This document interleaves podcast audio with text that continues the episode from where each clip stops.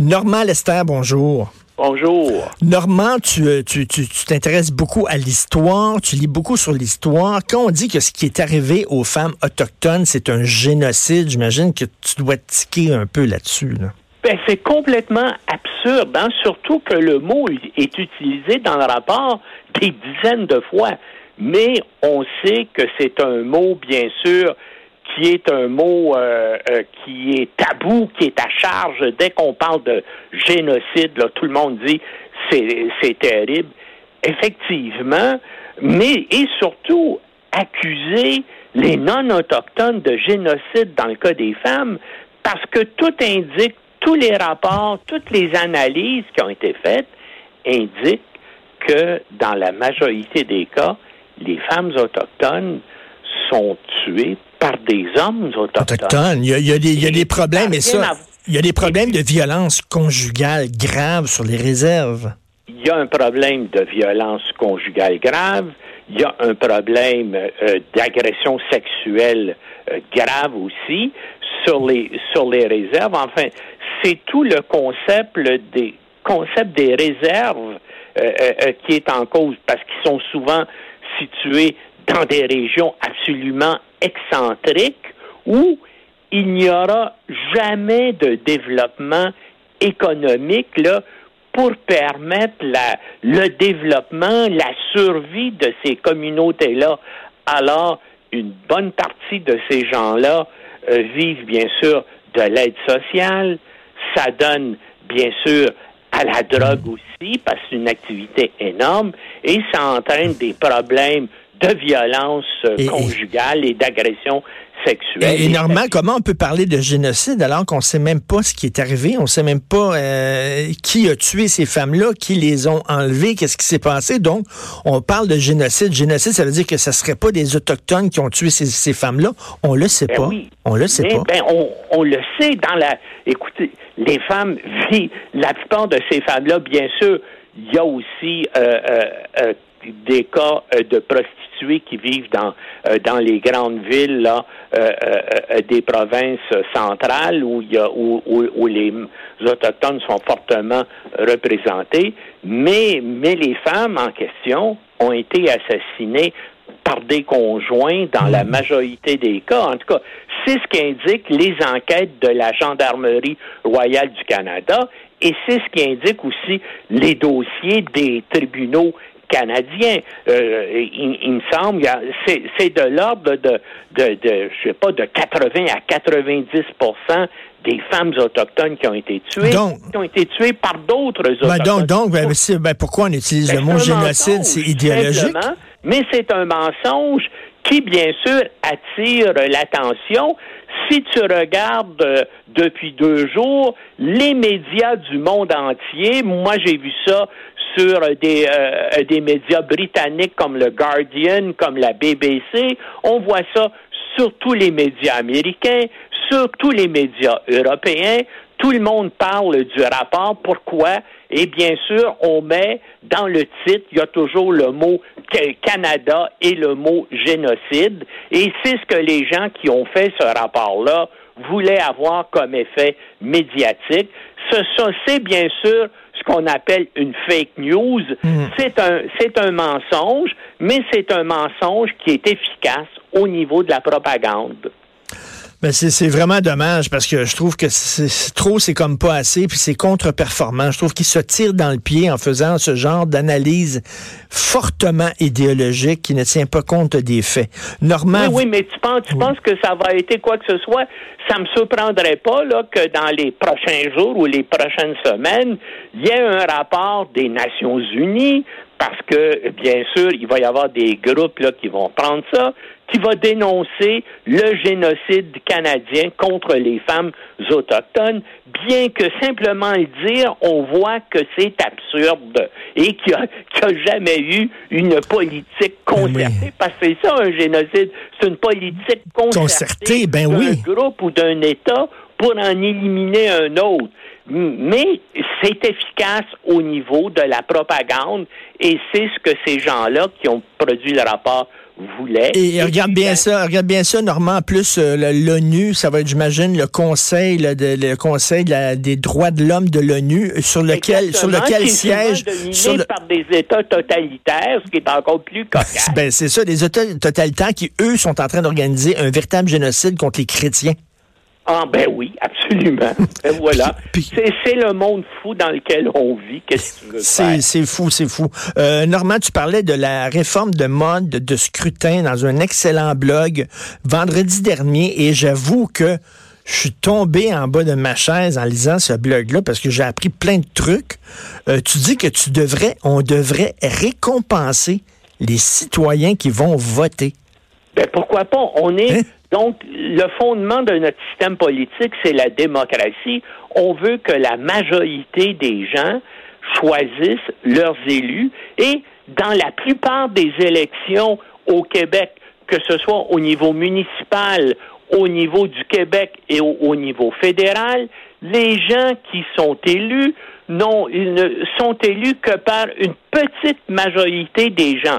Premièrement, ce ne sont pas le nombre d'électeurs euh, inscrits qui votent, hein, c'est, c'est des gens finalement qui décident d'aller voter, donc ça diminue déjà ça. Et là, en général, il y a trois, quatre, cinq, six ou peut-être sept candidats qui se présentent. Il y a des gens qui votent pour chacun d'eux, ce qui fait que le type qui obtient la majorité avec notre système uninominal à un tour, des fois, n'est choisi que par 15, 18, 20% des électeurs inscrits. Donc, hmm. c'est un, c'est un système où, qui n'est pas vraiment représentatif. Donc, comment faire pour s'assurer effectivement que chaque élu représente une majorité de citoyens, ben c'est de d'encourager et même peut-être de contraindre les gens qui sont des électeurs à aller voter. Comment faire ça? Il y a deux façons. Euh, premièrement, une façon de les encourager, c'est que si tu vas voter, peut-être que la prochaine fois que tu vas demander un permis, la prochaine fois que tu vas avoir euh, besoin d'un certificat euh, de l'État ou de faire des, des transactions avec le gouvernement, tu peux peut-être avoir une réduction, ça va te ben, coûter moins cher. Ben voyons, mais le, gars qui va voter, mettons, la fille qui va voter, parce que, bon, justement, ils sont comme obligés ou ils veulent avoir une récompense, peut-être qu'il va aller là, puis qu'il va annuler son vote. Il prendra même pas la peine de s'intéresser, euh, de lire les différents programmes. Il va là rien que parce que bon, euh, il va avoir, il va avoir un rabais sur son permis, il va mettre des X partout, puis tout ça. Ben oui, mais au moins le type qui va être élu va pouvoir dire voilà, j'ai plus de 50% des gens qui ont voté pour moi, des gens qui se sont euh, euh, euh, présentés et qui, sont allés sur place. Et comme les gens sont obligés d'aller voter, ben peut-être qu'ils vont s'intéresser à, la politique. Mais non, mais Normand, Normand, tu, tu avoueras quand même, tu avoueras avec moi que c'est triste qu'on soit rendu là. Il y, a des pays où les gens sont prêts à mourir pour obtenir le droit de vote. Ils sont prêts à se battre pour pouvoir euh, voter. Nous autres, il faudrait récompenser les gens pour les inciter à aller voter. Tu as absolument raison. Et, dans mon blog, je donne l'exemple de l'Australie aussi, où là, il y a 95% des électeurs inscrits qui se présentent et qui vont voter. Pourquoi? Parce que si tu vas pas voter, tu payes une amende. Tu hein? reçois une contravention. Je pense que je me rappelle bien, ça coûte à peu près. Tu as 25 dollars d'amende si tu n'es pas présenté pour aller voter. Et puis si tu payes pas ton amende, ça peut augmenter à 50 et ça peut finir par des travaux communautaires et même quelques jours de prison. Fait que l'immense majorité des Australiens vont voter. Bien sûr, si t'es pas au pays ou si tu es malade à l'hôpital, ça, c'est une raison valable, mais, il faut que tu te justifies de ne pas avoir été voté, de ne pas être allé mais, voter. Mais, mais, mais qu'en est-il du devoir du citoyen? Moi, j'ai peut-être l'air vieux jeu et j'ai peut-être l'air romantique, mais chaque fois que je vais voter, normalement, puis j'attends en ligne là, pour aller voter, je suis ému. Je suis ému chaque fois en disant, ben, je vis dans une société où j'ai le droit de vote, j'ai le droit de décider, qui, puis je trouve ça beau. Ben, moi aussi, mais, mais, mais qu'est-ce que tu veux?